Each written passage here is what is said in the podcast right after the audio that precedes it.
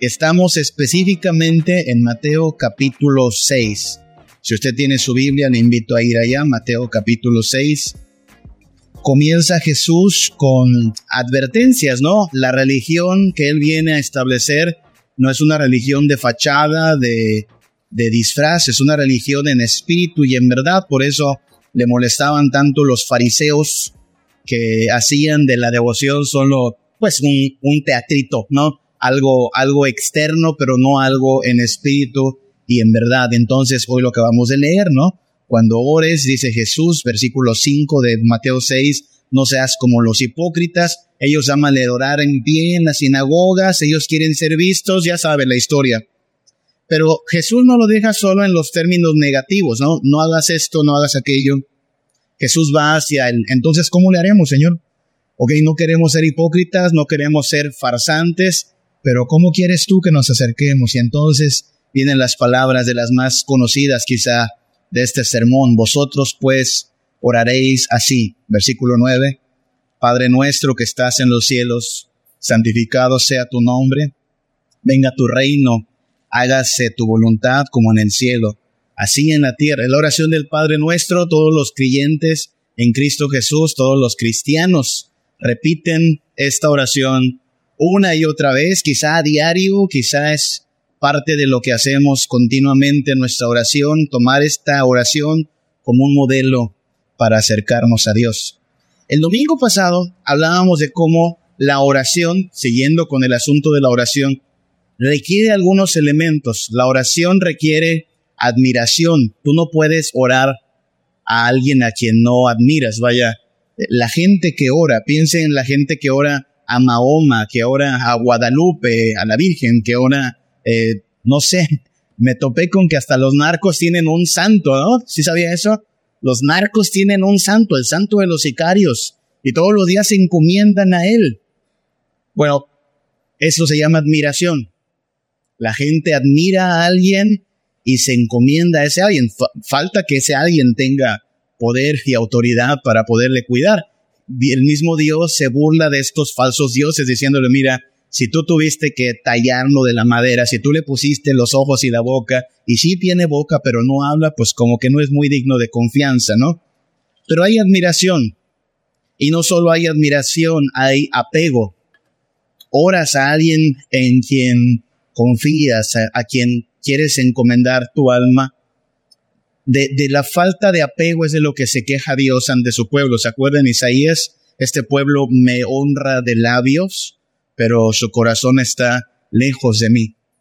No, Dios quiere apego, Dios no quiere algo artificial, Dios no quiere algo prefabricado, Dios quiere una alabanza, un acercamiento en espíritu y en verdad, con el corazón sincero, pero además en sumisión, en sumisión le dice al primer rey, Dios, ¿se acuerda del primer rey de Israel? Saúl.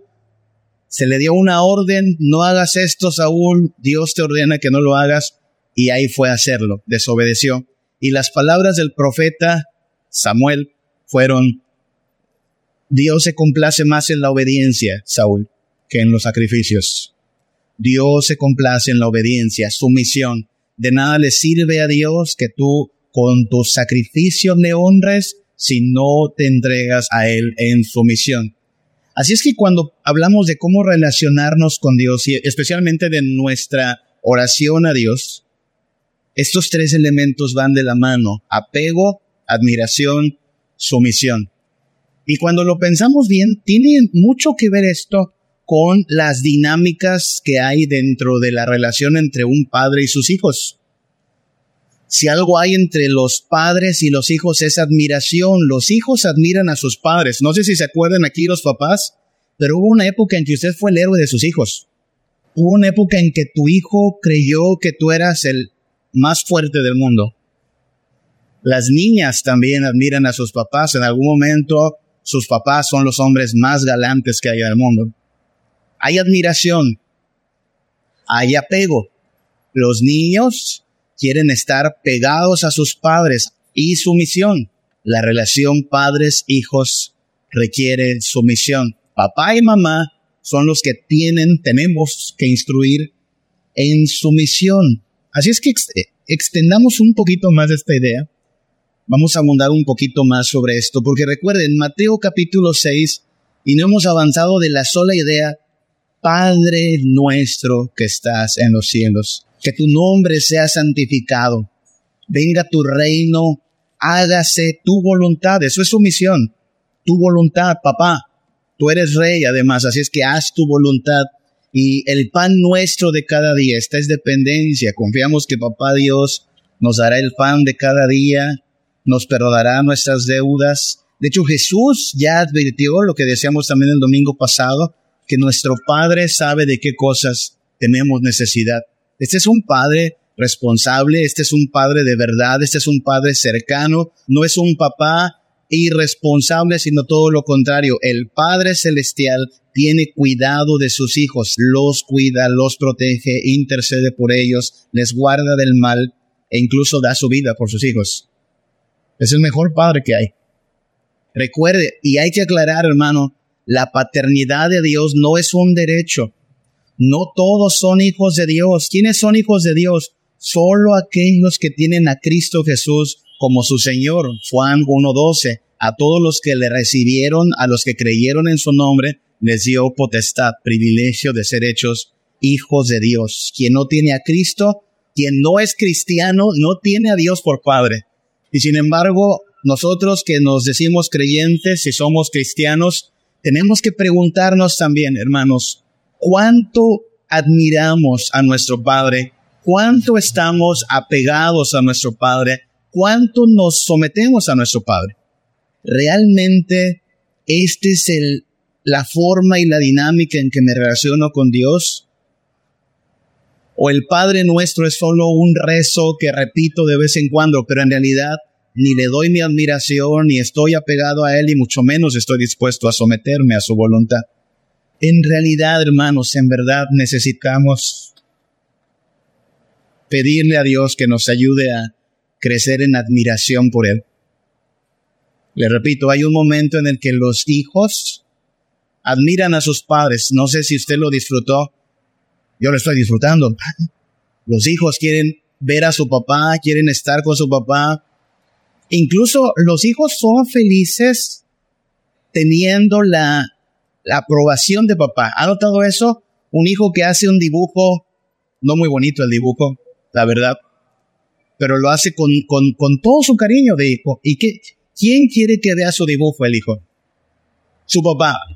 Mira papá lo que hice. Y si el papá eh, le da palabras de ánimo, de reconocimiento, ¿cómo está el hijo? contento. Ah, mi papá vio mi dibujo. Si usted colocó ese dibujo que parece un Pablo Picasso y lo pone ahí en el refrigerador, el hijo se siente como si hubiera ganado el premio Nobel de arte. Porque admiran a papá, porque admiran también a mamá, porque admiran a sus padres, porque los ven como, como gente importante. En algún momento va a pasar se lo advierto.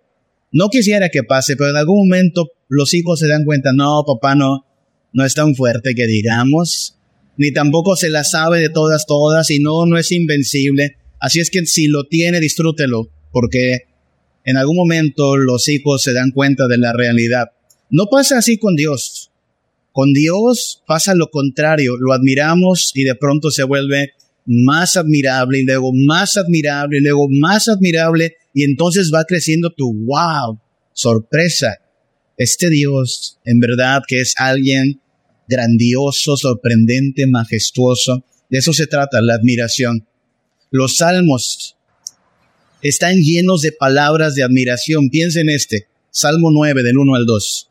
Te alabaré, oh Jehová, con todo mi corazón, contaré todas tus maravillas. Está maravillada esta persona, está asombrada. Me alegraré, me regocijaré en ti, cantaré a tu nombre, oh Altísimo. Esa es una persona en verdad asombrada.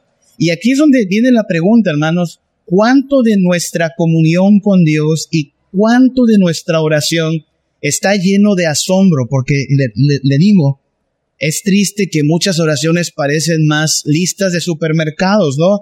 Hay gente que solo se presenta a Dios como, a ver Dios, este, ahí te va mi lista, ¿eh? Necesito esto y esto y esto y esto y esto y no te olvides por favor esto. Y ya te pedí como tres veces esto y no me lo estás dando, ¿eh? ¿Qué te pasa? ¿Con quién crees que estás hablando? Este es el Padre nuestro que está en los cielos. Es alguien que quiere comunión de verdad. No es eh, solo un proveedor de necesidades, que por cierto, Él sabe de qué cosas tiene necesidad. ¿Dónde está la admiración? ¿Cuánto en nuestra oración está lleno, hermanos, saturado de admiración, decir, Dios, tú eres grande, tú eres maravilloso, en verdad, soy muy afortunado de ser tu hijo, cuán sabio eres tú, cuán justo eres tú, cuán santo eres tú, y más y más y más admiración, porque esto es adoración. Hermanos, nos falta mucha admiración. Nos falta mucho por aprender a admirar a nuestro Padre Celestial. Déjenme, le, le pongo un ejemplo de qué es admiración el viernes pasado, antier, en el Zócalo de la Ciudad de México, se presentó una señora, una tal Rosalía, más cachicle, como si fuera una vaca. 160 mil personas, 160 mil personas reunidas para escuchar una hora, diez minutos de concierto. Hermanos, esta reunión dura más que eso. Y esa gente llegó con horas y horas de anticipación a ocupar un lugar ahí bajo el sol. La mayoría a lo mejor ni comió ese día. Pero no importa, ahí está la señora que más cachicle, entonces vamos a verla. Por hora y diez minutos. Y asómbrese, hay gente que fue de otros estados al conciertito ese. No solo de otros estados. Gente vino de Argentina, de Guatemala, de Puerto Rico, al concierto. Hermano mío, independientemente de si le gusta o no le gusta la música, que yo espero que no le guste, eso es admiración. José, y el Dios que alabamos, el Dios que adoramos, nuestro Padre Celestial, se merece mucho más que eso. Mucho más. Oiga, por hora y diez minutos la gente estuvo dispuesta a hacer viajes. Y usted sabe que eso involucró incluso una inversión de capital, sin duda, y no comer quizá. Pero cuando admiras a alguien, importa un bledo todo lo demás. Tú quieres estar con esa persona, convivir con esa persona. Que por cierto, eso no fue convivencia, ¿ok? Eso fue un acto de idolatría en realidad. Doña Rosalía no tiene una relación personal con cada una de esas 160 mil personas que la fueron a ver. Es lo triste, ¿no? Gente que fue ahí a gritar y emocionarse. Y no hay una relación. Nosotros tenemos una relación personal con Dios. Es nuestro Padre que está en los cielos, cuida de cada uno de sus hijos. Nos conoce, nos ama, nos bendice. La iglesia debería mostrar mucho más fervor por Dios del que esos 160 mil fanáticos muestran. Salmo 107, 8. Alaben la misericordia de Jehová y sus maravillas para con los hijos de los hombres. Eso es lo que estamos llamados a hacer, alabar al Señor. ¿Por qué? Pues porque es maravilloso. Cuando empiezas a pensar en su poder, en su gracia, en su soberanía, en su sabiduría, en la majestad con que domina el cosmos, en la fidelidad a sus promesas, en el sacrificio de su Hijo, en la victoria sobre la muerte, en la dicha que espera a sus creyentes podemos entonces decir es verdad, nuestro Padre es maravilloso y podríamos incluso hasta presumirlo. Es nuestro Padre, porque eso hacen los hijos, ¿no? ¿Se ha dado cuenta que los hijos presumen a su padre? Hay un momento en que los hijos también eh, le presumen a su papá, a sus compañeritos. Mi papá tiene un martillo. Mi papá tiene una escalera, ¿no? Mi papá se sube al techo. Bueno, nosotros podemos presumir a nuestro Padre. Podemos decirle al mundo, ustedes no saben lo que es ser amados por alguien grandioso. Podemos decirle esos 160 mil que llenaron el Zócalo el fin de semana. Tú no tienes nada que celebrar aquí. Esa señora que está allá no te ama, no te cuida. Nuestro Padre, Él sí que nos ama, Él nos cuida. Por eso de lo único que nos gloriamos, de lo único que estamos, permítame la palabra, orgullosos, es de que Dios es nuestro Padre y nos ama y nos bendice y es digno de nuestra admiración. No solo es digno de nuestra admiración, es digno de nuestro apego. ¿Qué es apego? Pues esta necesidad, esta dependencia, estas ganas que tienen los hijos de estar con su papá. Y en algún momento algunos se les quita, otros gracias a Dios, aún de grandes siguen siendo apegados a papá. Disfrútenlo mientras lo tengan, ¿verdad? Disfrútenlo. Un niño que dice, quiero estar con mi mamá, quiero estar con mi papá, pero la pregunta es, ¿realmente esto es algo que gobierna nuestro corazón respecto a Dios, hermanos? ¿Estamos realmente apegados a Papá Dios? ¿Lo vemos como esencial, insustituible, alguien a quien necesitamos en verdad día a día? ¿O lo vemos, como lo hemos acusado ya, solo como un accesorio de ocasión ahí guardadito y cuando lo necesitamos lo sacamos para que nos libre de algún aprieto? Salmo 143. Extendí mis manos a ti, mi alma a ti como la tierra sedienta. Extendí mis manos hacia ti. Los presbiterianos no somos así como que muy de gestos, ¿saben? Pero voy a, voy a corregir eso los que nacimos en la iglesia presbiteriana, los que crecimos, no sé, nos vacunaron contra, contra los movimientos, algo pasó, pero no somos mucho de gestos, ¿no? Y es de mucha bendición, hermanos, conocer hermanos que con el tiempo vinieron a la familia, pero anduvieron antes en otras, en otras formas de alabanza. A mí me encanta verlos, en verdad, como en las, en las alabanzas levantan sus manos y, hasta cierran sus ojos. Quiero aclarar que nada de eso está prohibido en Príncipe de Paz. Si usted al alabar a Dios quiere cerrar sus ojos, quiere levantar sus manos, hágalo con confianza. Nadie le va a decir que no lo haga. está bien. Pero si se da cuenta, ese gesto está aquí en el Salmo 143. Extendí mis manos. Y un día alguien me preguntó, y pastor, ¿Qué significa levantar las manos? Porque es un gesto que hacen muchos cristianos, ¿no? Al, adorar, levantar sus manos. Fíjese que entre otras cosas, este es un gesto de lo más infantil. No, no lo digo de manera peyorativa, es un gesto infantil como este gesto. ¿Usted ha visto ese gesto alguna vez? El gesto de un niño echando las manos. ¿A poco no es un gesto tierno? Cuando un bebé te avienta las manos, ¿qué quiere? ¿Qué te quiere decir el niño? Agárrame, abrázame, llévame contigo. Eso significa extender nuestras manos a Dios. Así es que si usted quiere hacerlo, hágalo. Diga, papá Dios, abrázame, llévame contigo. No hay nada de malo en eso. Pero la pregunta que tenemos que hacernos es esta. ¿A quién levantamos las manos? Hay que aclarar si que no se trata del sentimentalismo nada más. Un tocayo mío llamado Samuel Hernández tiene una canción bien famosa, ¿sí? que se llama Levanto mis manos. ¿La escuchaba? La canción está melosa, bonita, pero déjeme, perdón si a alguien le incomoda, pero tengo que aclararlo. No vamos a cantar en Príncipe de Paz nunca levanto mis manos, por una simple razón. No dice nada más que levanto mis manos. O sea, es, una canción emocional.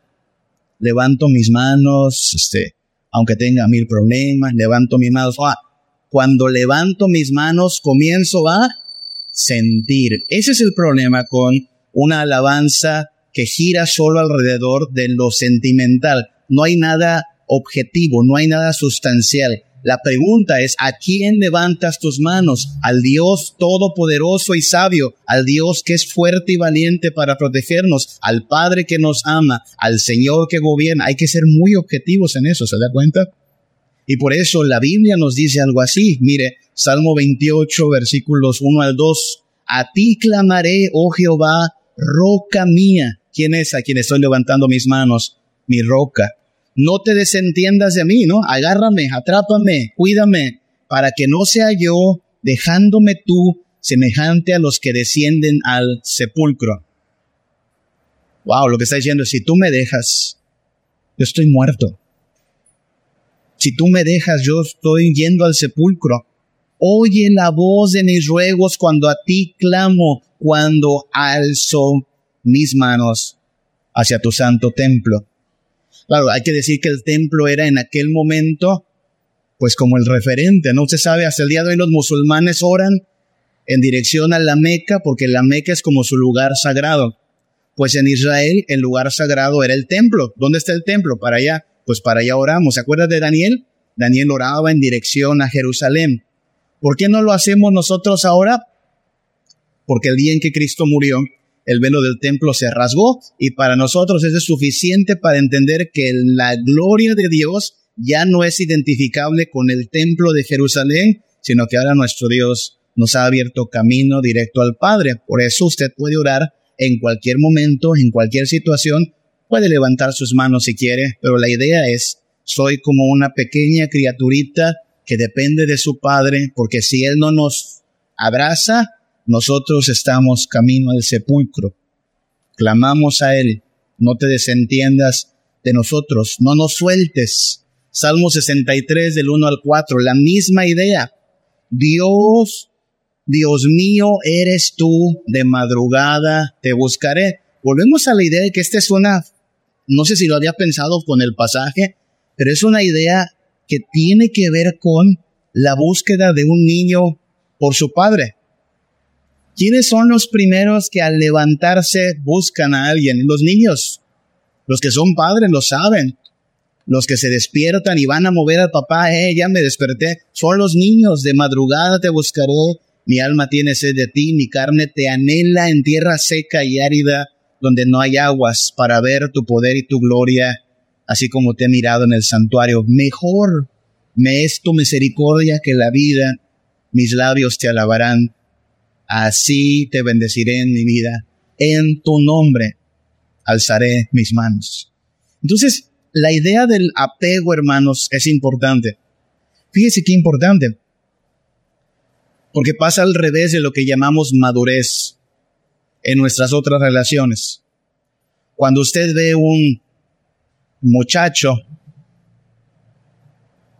que quiere de 17, 18 años, que todavía necesita que mamá le arrope en la noche, que todavía le pide, imagínense un muchacho de 18 años que le pide a su mamá que le corte las orillitas al sándwich, que necesita a mamá o a papá para que le amarren los, las agujetas, sería algo, algo anda mal aquí, ¿no?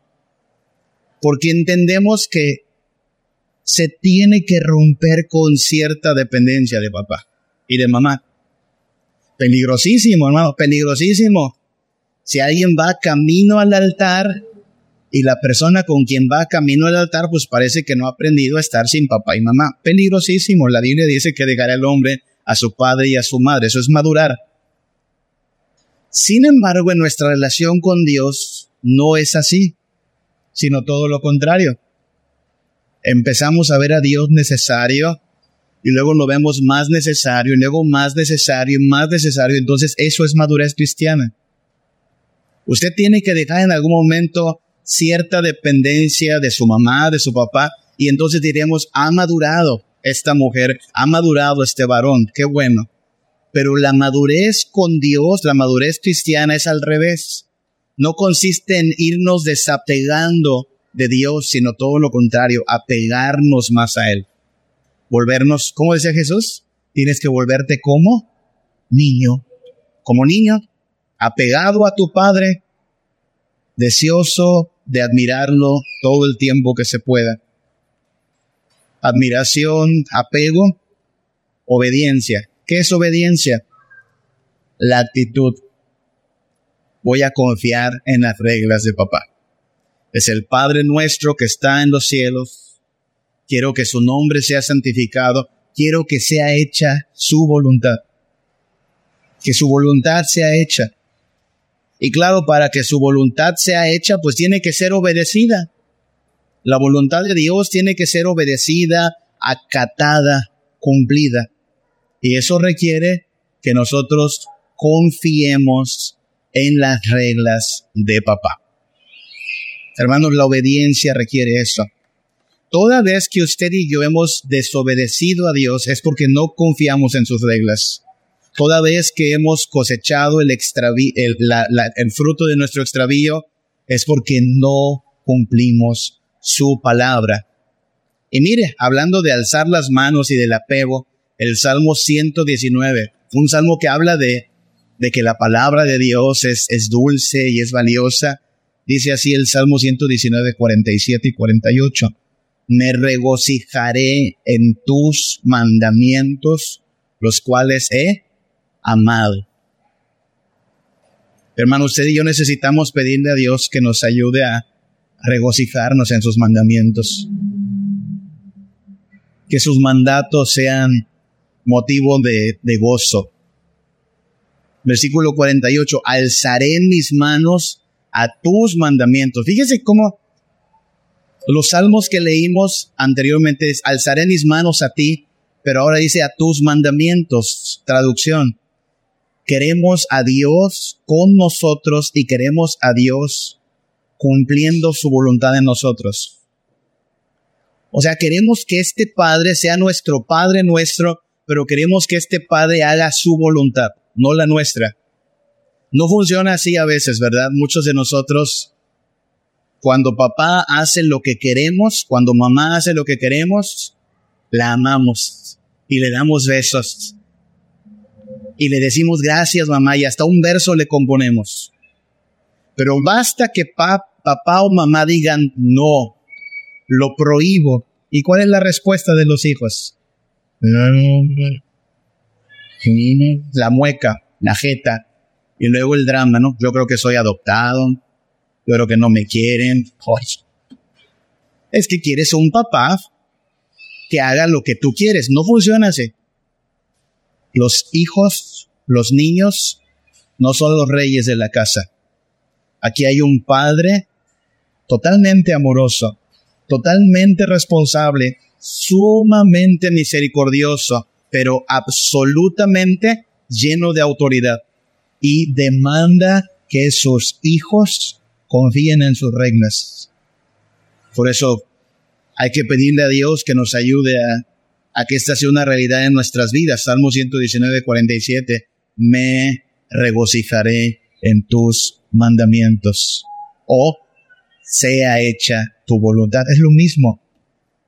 Sea hecha tu voluntad. Es me regocijaré en tus mandamientos. No estoy siendo terco. No voy a hacer un berrinche. No voy a montarme en mi deseo de que se cumpla mi voluntad tú eres mi papá, Señor, tú me amas, tú me cuidas, tú me abrazas, así es que voy a confiar en tus reglas. Es así como entendemos que se cumple la petición, santificado sea tu nombre. ¿Cómo se santifica el nombre de Dios en nuestras vidas? Bueno, pues por la alabanza que le damos, porque lo admiramos. No hay otro papá como nuestro papá Dios, fuerte, grande en misericordia, salvador de los que le temen, porque queremos estar apegados a Él, disfrutar su presencia y su gracia y porque por nuestra obediencia estamos manifestando cuánto apreciamos su sabiduría, su autoridad.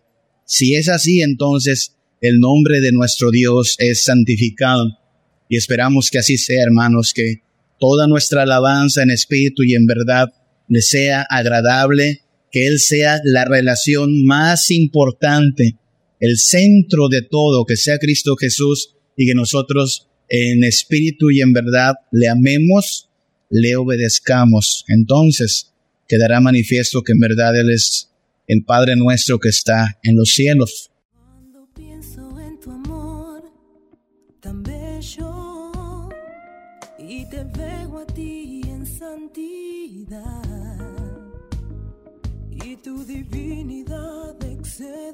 Las riquezas de este mundo.